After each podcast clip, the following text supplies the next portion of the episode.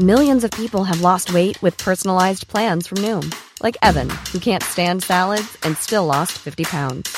Salads, generally, for most people, are the easy button, right? For me, that wasn't an option. I never really was a salad guy. That's just not who I am. But Noom worked for me.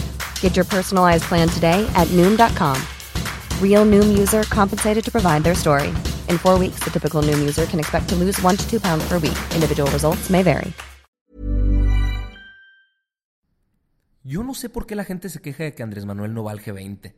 Bendito sea que no va. No sabe inglés. De hecho, no sabe nada. Imagínatelo tratando de platicar con Angela Merkel. ¿De qué va a hablar? De fifís, conservadores, Benito Juárez, la mafia del poder, de béisbol, de los búfalos de Nueva York, de las universidades mexicanas hace 10.000 años. Pues no tiene idea de geopolítica ni idea de protocolos. Mejor que se quede aquí dando sus discursos de plazuela. Alto Parlante es un podcast creado con la idea de que juntos somos capaces de hacer un México mejor. Pero para eso tenemos que entender qué está pasando, porque la información es poder, pero la información si la entendemos nos lleva al siguiente nivel. Así que espero que lo disfrutes, pero sobre todo que te sirva para darte cuenta del verdadero poder que tienes en las manos.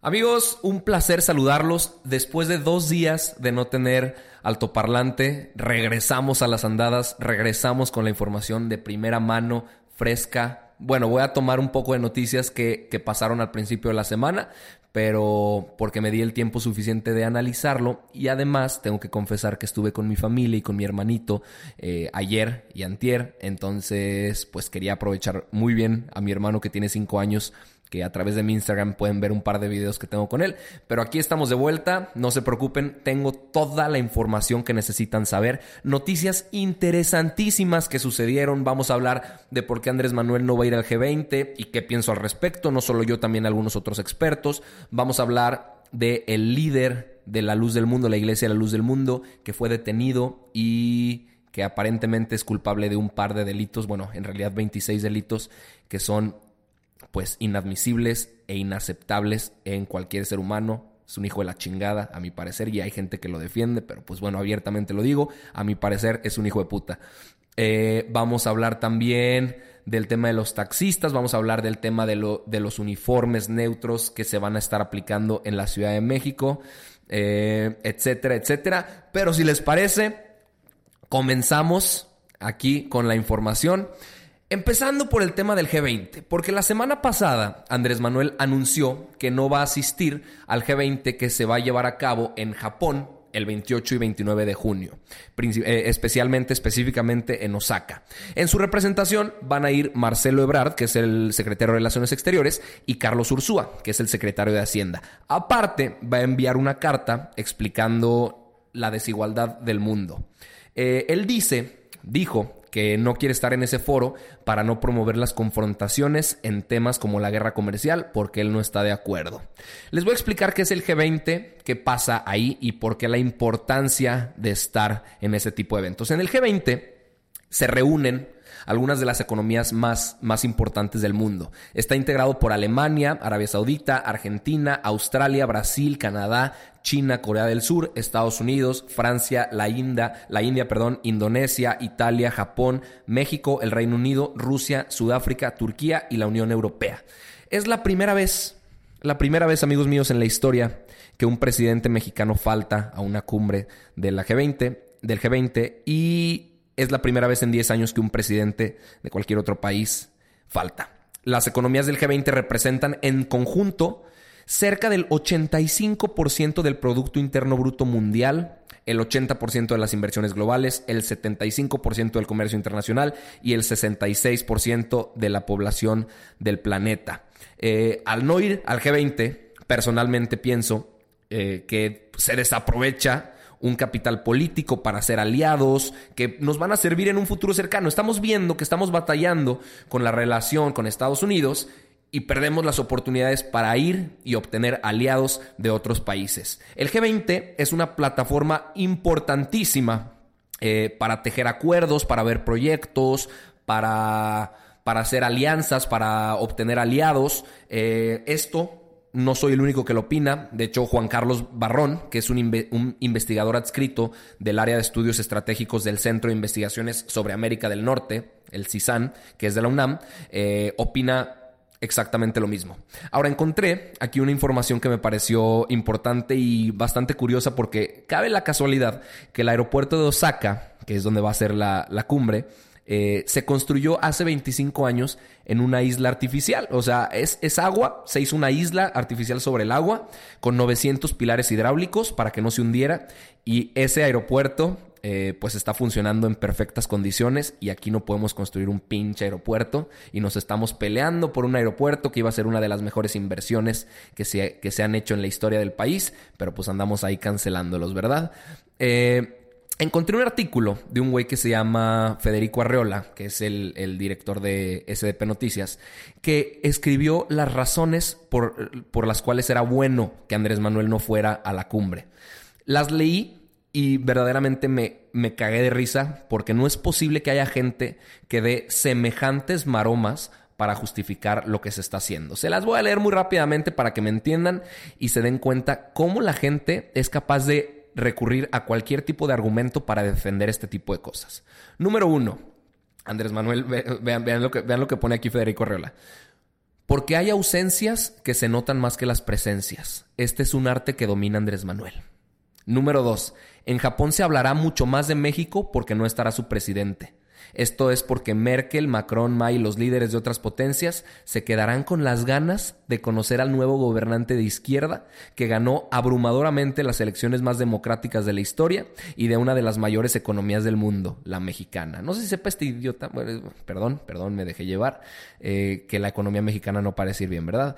Eh, y pone, si quieren ver a Andrés Manuel, tendrá que ser en reuniones uno a uno.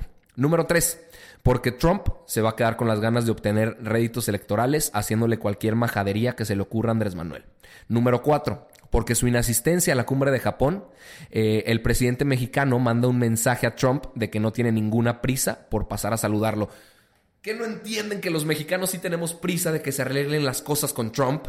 Que ya hablé de ese tema también, el tema de los aranceles, que justo ahorita se está negociando en Washington, pero bueno, ese tema ya lo, lo, discutiremos cuando haya más información al respecto de esas discusiones.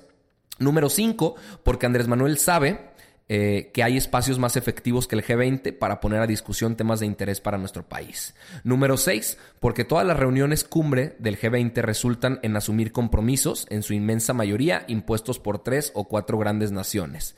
Número 7, porque en medio de escándalos, escuchen esta, está ridícula, en medio de escándalos por no autorizar viajes al extranjero de científicos mexicanos, no puede Andrés, Manuel autorizarse a sí mismo un paseo por Japón con el riesgo de llegar adolorido de la espalda por viajar en clase turista. No mames. No mames que hay gente que defiende que no vaya porque iba a viajar en clase turista y le iba a doler la espalda. Madre Santísima, ¿a dónde nos estamos yendo, carajo? Eh, y pone algunas otras razones. Dice porque en nuestro país eh, en estos momentos hay demasiados problemas que deben ser atendidos antes de dedicar tiempo al turismo político o diplomático. Hermano mío, Federico Arreola, si en algún momento llegas a escuchar esto, Perdiste todo mi respeto con esta marometa que acabas de dar intentando justificar al presidente Andrés Manuel.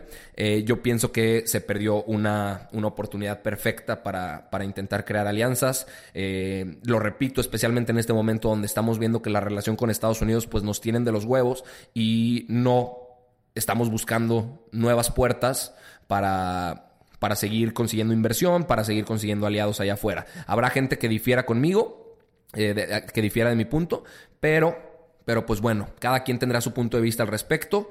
Eh, el futuro nos dirá si fue una buena o una mala decisión. Espero espero que me callen en la boca y que esto haya sido una buena movida y que todo salga de manera excelente porque al país esto le ayudaría o le perjudicaría. Espero equivocarme. De verdad espero equivocarme. Pero bueno, eso es todo por la noticia de, del G20. Pasamos a otra noticia que me dejó, me dejó bastante inquieto porque me estuvieron escribiendo en Instagram al respecto.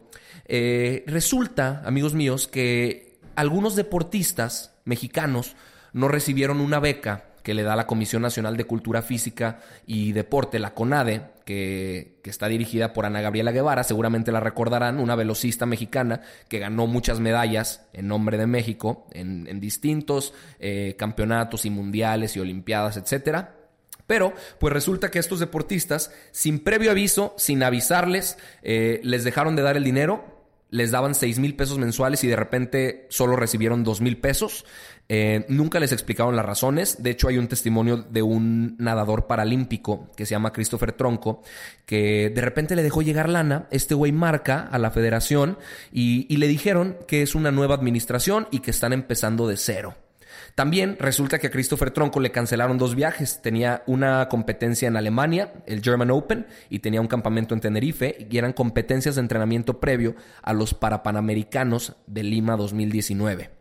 La CONADE dice que esto se debe a una reestructuración de procedimiento de asignación de becas porque se hizo un diagnóstico de enero a abril y se detectaron inconsistencias. Entonces, que ellos tenían que volver a, a ver cómo, cómo hacían esa repartición de becas. El pedo con esto es que eso están haciendo con todos los programas federales. Como encuentran inconsistencias, dicen, pues a la chingada todos, todos los beneficiarios se la pelan, cortamos con machete lo que, está, lo, que, lo que estaba haciéndose en el gobierno anterior y ya reestructuraremos en algún momento. Esta reestructura se va a dar y así va a durar hasta, hasta después de los Panamericanos. Eh, y después de eso, pues según los resultados y conforme las bases para el otorgamiento de becas, estímulos y reconocimientos y premios del 2019, pues les van a empezar a dar su lanita. Hay testimonios de algunos otros deportistas que les deben el dinero y les voy a explicar por qué es importante. Estos deportistas viven de eso, estos deportistas van a campeonatos internacionales a ganar medallas en nombre de México. No sé si recordarán cuando cuando México quedó campeón olímpico en fútbol. Si alguien fue testigo de ese momento, seguramente recordarán el orgullo nacional que se sintió, lo bonito que fue ver el himno nacional entonándose en una ceremonia oficial de un campeonato internacional deportivo, de ver a los atletas arriba de un podium recibiendo unas medallas y, híjole, me parece lamentable que no se apoye de manera certera y de manera profunda el deporte nacional. Yo en, en, algunas otras ocasiones me he quejado porque pues es triste ver que los atletas en México no pueden alcanzar su máximo potencial porque ni siquiera tienen apoyo. A ver, estas personas con el dinero que les dan todos los meses lo necesitan invertir en su preparación, en su alimentación, en sus entrenamientos, en equipos para poder ser los mejores atletas del planeta y pues no pueden hacerlo. Entonces, pues eh, crea una disonancia porque a los atletas que enaltecerían el nombre de México se les recortan los gastos, que no es por, o sea, no es de la nada. Eh, de hecho, la CONADE le, ha tenido un recorte presupuestal enorme. En el primer eh, año del sexenio de Enrique Peña Nieto tuvo 7.179 millones de pesos y este año tuvo mil, eh, digo, 1.718 millones de pesos, siete veces menos. Entonces, eh, pero mientras le estás apostando a un programa de jóvenes construyendo el futuro, donde a los ninis les das 3.600 pesos mensuales. De hecho, hubo un atleta que se quejó de eso. Él dijo, ¿cómo es posible que un nini reciba más dinero que yo, que estoy partiéndome la madre, así lo dijo él, ¿eh? partiéndome la madre todos los días para poner el nombre de México en alto. Yo lo dejo aquí sobre la mesa para ver qué opinan ustedes. Eh, me parecía un tema, un tema importante. Por su parte, Ana Gabriela Guevara, que es la directora, dijo, y ya para terminar esta nota, dijo, mientras algunos entienden y siguen adelante, algunos otros deportistas hacen su berrinche y persisten en el tema mediático. Y pues bueno, esa, esa es la reacción de la directora. Veremos qué va a pasar. Pues seguramente así va, así va a continuar el tema hasta que pasen los Panamericanos y, y otro, y, otras medidas y otros ajustes a sus becas se puedan dar. Ahora, amigos míos, dos temas, dos temas que les van a interesar. El primero, el tema del uniforme neutro en la Ciudad de México, que seguramente ya vieron en redes sociales, y también el tema del líder de la luz del mundo, que fue detenido en California. Pero bueno, primero vamos a hablar del tema del uniforme neutro. Se presentó en la Ciudad de México el lunes 3 de junio el plan uniforme neutro. Esto fue en una en una ceremonia en la escuela primaria Guadalupe Ceniceros de Zabaleta, en el centro histórico, y se giró una circular para que las escuelas de nivel, de nivel básico de la Ciudad de México tomaran las medidas de que los niños pudieran utilizar falda y las niñas pudieran utilizar pantalón. Es decir, que hubiera libertad de decisión y que fuera un uniforme neutro para que los niños asistieran a las escuelas. Eh, Claudia Sheinbaum dijo que a pesar de ser una cosa muy sencilla, se genera una condición de igualdad y equidad para que no se categorice qué tipo de ropa se debe traer de acuerdo al género, sino que se genere una condición de igualdad en los derechos. Eh, aparte, y esto lo, menciono porque hubo gente que dijo, no mames, ¿cómo se están concentrando en los uniformes cuando hay cosas más importantes que hacer, etcétera?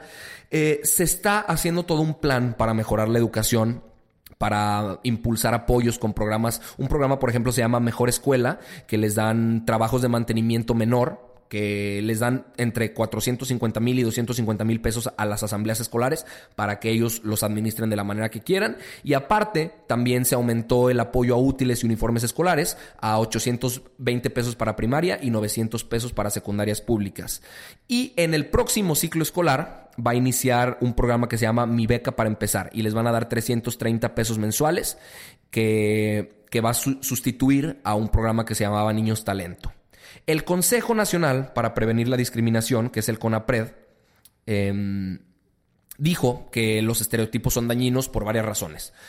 Limitan el derecho al libre desarrollo de la personalidad de las personas, justifican la violencia escolar y discriminación por orientación sexual, identidad y expresión de género, vulneran el derecho a la educación cuando se impide a una niña o niño asistir a clases si no cumple con lo que dicta el estereotipo, pero mientras ellos lo celebraban, pues también hubo gente que que se quejó. Por ejemplo, la Unión Nacional de Padres de Familia protestaron en contra, dijeron que no es posible, que van a bulear a los niños por ir con, con faldas a la escuela. Y en las redes sociales pudimos ver un debate extensísimo de gente apoyando el tema del uniforme neutro, pero también de gente quejándose de esta medida que está tomando el gobierno de la Ciudad de México.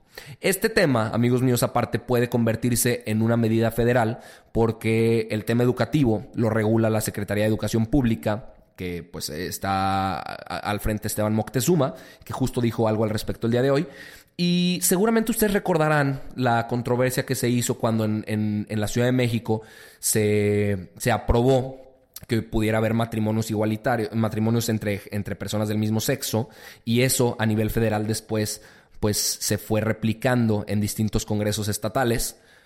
Podríamos pensar que esta medida va a llevar a, a que se aplique a nivel nacional, ya lo veremos, pero para ahondar un poquito en detalles de esta circular que se giró para que las escuelas de la Ciudad de México lo, aplicaran, Esteban Moctezuma hoy, justamente hoy dijo que en la circular de la SEP, eh, pues no se mencionaba el tema de, los niños usando falda, que el programa se refería únicamente a que las niñas pudieran usar pantalón por temas de comodidad, por temas de acoso, por temas de libertad de decisión, etcétera, pero que los niños usando falda, pues nunca fue parte del programa. También yo vi muchos argumentos que decían, güey, en Escocia los niños usan falda y demás. Entiendo que haya gente que piense que eso es lo lógico porque allá lo utilizan de esa manera, pero allá esto viene de un tema cultural y de un tema de tradiciones. Yo, mi punto de vista personal, y habrá gente que estará muy en desacuerdo, es que este tipo de medidas deben ir acompañadas de estudios sociales y de concientización eh, cultural, etcétera, para que no sea solo una medida aislada en la que los niños entren en, temas pues de, de, más bullying, de confusión escolar, etcétera, pero pero sí es un primer paso para que los estereotipos se vayan perdiendo, siempre y cuando vayan acompañados de algún tipo de programa educativo alrededor del uniforme. No es solo decir pues que el uniforme se cambie y ya. Creo yo que si va complementado de algún tipo de medidas, eh, de, programas que preparen, eh, etcétera, etcétera, la cultura, por lo menos de escolares, pues creo yo que podría funcionar de manera correcta. Pero por lo pronto no hay ningún programa que vaya en conjunto y esto fue lo que se anunció. Ustedes son los únicos que podrán determinar si para ustedes les parece una buena o una mala idea, pero infórmense bien y también hubo muchas personas de, pues de índole religiosa que me empezaron a escribir y a decirme que no era posible, que estas eran mamadas, que eran mentadas de madre, etcétera, etcétera. Y entiendo que el tema religioso aquí, pues puede, puede causar ciertas repercusiones en la manera de pensar y en los argumentos que se utilicen. Pasando a otro tema religioso, el, tema de la detención del líder de la iglesia de la luz del mundo que sucedió en California el día de antier, me parece, ha traído ya una serie de consecuencias que madre mía les van a interesar. Porque resulta que este cabrón, que es hijo de Samuel Joaquín, nieto de Aarón Joaquín, eh, pues fundaron la iglesia hace tiempo, la sede de hecho está en Guadalajara, y resulta que lo están acusando de 26 delitos, entre los que se encuentran pornografía infantil, violación de menores, trata de personas, y le dieron una fianza de 50 millones de dólares. A este güey lo habían invitado el pasado, déjenme les digo cuándo fue, fue a, a, mediados de mayo, a un homenaje en el Palacio de Bellas Artes.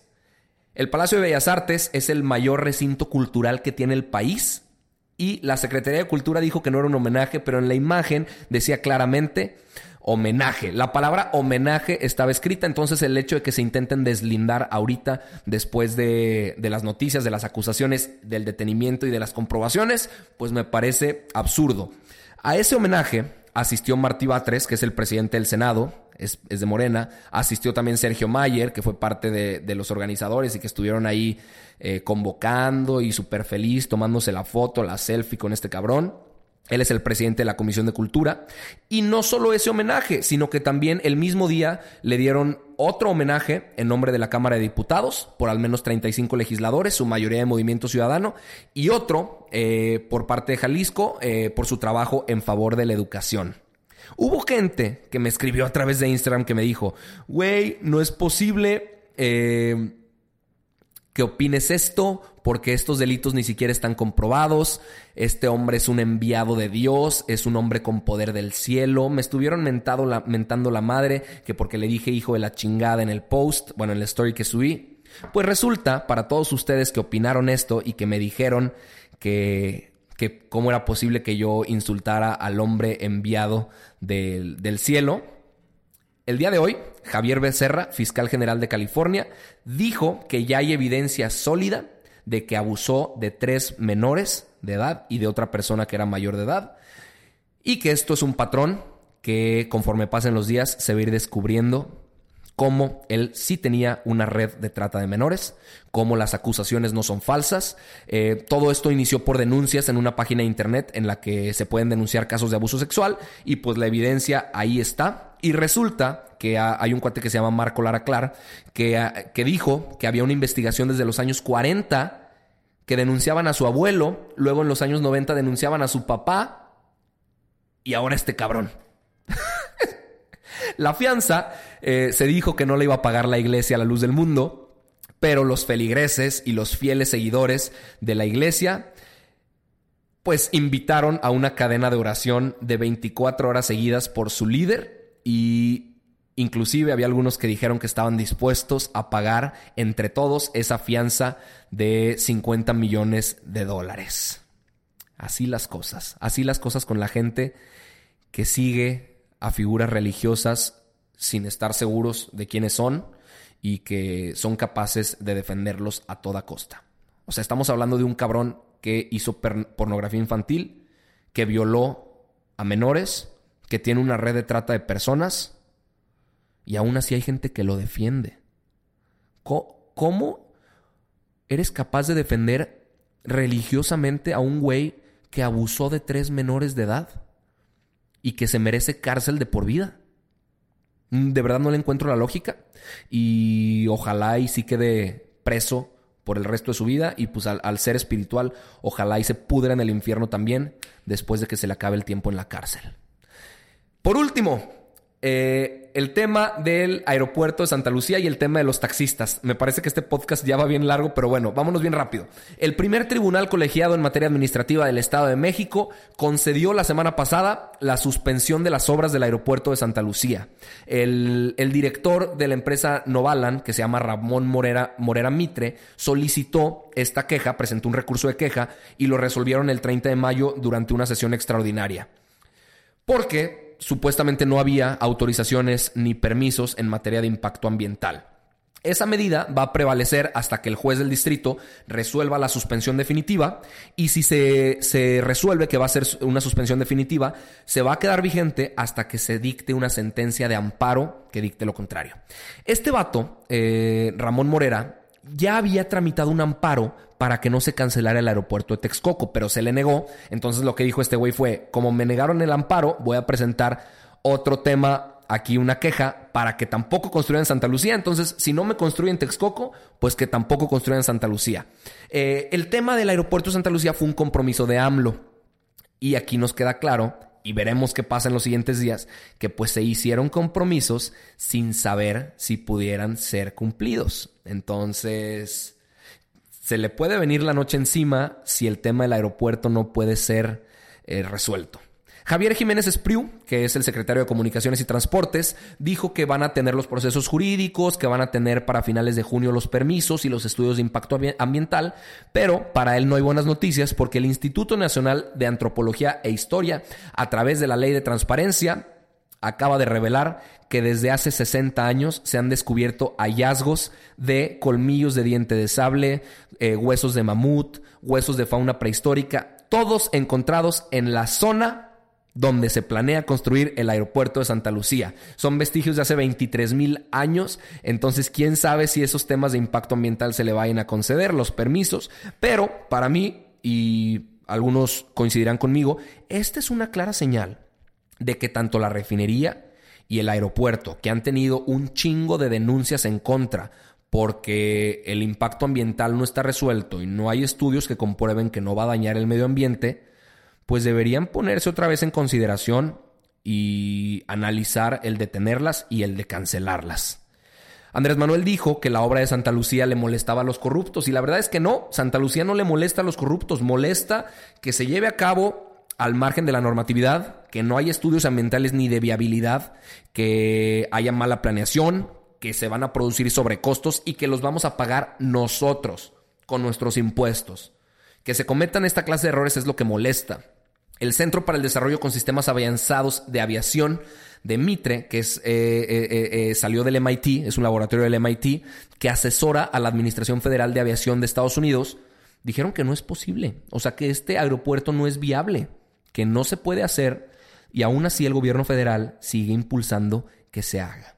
Encontré un post con varios consejos hacia Andrés Manuel que estoy seguro que coincidirán con un par de ellos. El primero, revivir el aeropuerto de Texcoco, cancelar el aeropuerto de Santa Lucía, cancelar la refinería de Dos Bocas, cancelar el tren Maya, cancelar el programa Jóvenes Construyendo el Futuro, reactivar las estancias infantiles, devolver presupuesto al CONACIT y capaz con ese tipo de medidas podamos volver a tener calificaciones de las calificadoras, valga la redundancia, internacionales que día tras día bajan más la confianza en términos económicos de México y que a nivel internacional pues no pinta nada bien. El tema de los taxistas, por último, ya para cerrar, porque este altoparlante se está yendo bien, bien largo. Eh, se realizaron movimientos de protesta en la Ciudad de México contra Uber, Cabify y Didi, todo por parte del Movimiento Nacional de Taxistas. Ellos querían ponerle un alto a las empresas transnacionales y que cancelaran el servicio. Se lo están exigiendo a Claudia Sheinbaum. Le dijeron que ellos ya habían intentado hablar con Andrés Lajous, que es el secretario de Movilidad de Ciudad de México, pero que no fueron atendidos, entonces tuvieron que recurrir a este tipo de cosas. Y causó mucho ruido porque algunos, de hecho tres personas, tres tres cruces se pusieron en el zócalo y decidieron crucificarse, eh, obviamente no de manera literal, sino de manera eh, pues montada, nada más con cinta, para demostrar su descontento hacia estas plataformas y aplicaciones que, que ayudan a la movilidad de la ciudad en general.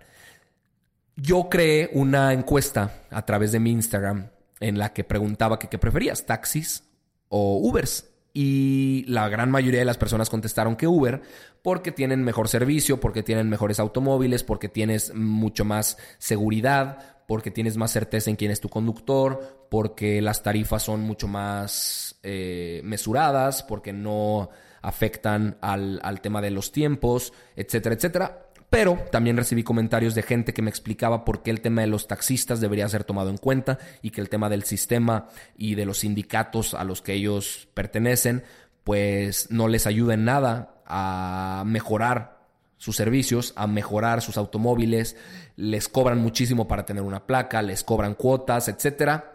Creo yo que es un problema sumamente profundo que no se va a resolver con crucificados en el zócalo, pero pues así decidieron manifestarse amigos míos. Ya ustedes decidirán si seguir usando taxi o seguir utilizando Uber. Yo creo que el Uber es una mucha mejor opción, pero seguramente los taxis dentro de poco tiempo intentarán tomar medidas profundas para mejorar sus servicios y para que vuelvan a ser competencia para que nosotros podamos seguir eligiéndolos. Hay ciudades también que no tienen Uber, que tienen solo taxis, entonces espero que esas sean las primeras ciudades y las pioneras en tomar medidas de raíz para que su sistema mejore. Eh, les agradezco, esa es toda la información por el día de hoy. Fue muchísima la información, muchísimas noticias sucedieron. Intenté ser lo más breve y lo más rápido posible, pero pues sí nos llevó un, un, largo periodo de tiempo estar aquí. Les agradezco también a los que están viendo a través de Instagram esto en vivo. Voy a intentar hacerlo lo más posible, el transmitir y grabar al mismo tiempo para que haya dos medios y dos vías de comunicación por la cual estar interactuando. Y ya saben, en Instagram me pueden encontrar como arroba Arturo Aramburu y nos vemos mañana con más información. Muchísimas gracias. When you make decisions for your company, you look for the no-brainers. And if you have a lot of mailing to do, stamps.com is the ultimate no-brainer. It streamlines your processes to make your business more efficient, which makes you less busy. Mail checks, invoices, legal documents, and everything you need to keep your business running with stamps.com. Seamlessly connect with every major marketplace and shopping cart. Schedule package pickups and see your cheapest and fastest shipping options from different carriers. With rates up to 89% off USPS and UPS rates. And with the Stamps.com mobile app, you can take care of mailing and shipping wherever you are. Make the same no-brainer decision as over 1 million other businesses with Stamps.com. Sign up with Code PROGRAM for a four-week trial, plus free postage and a free digital scale. No long-term commitments or contracts. That's Stamps.com. Code PROGRAM.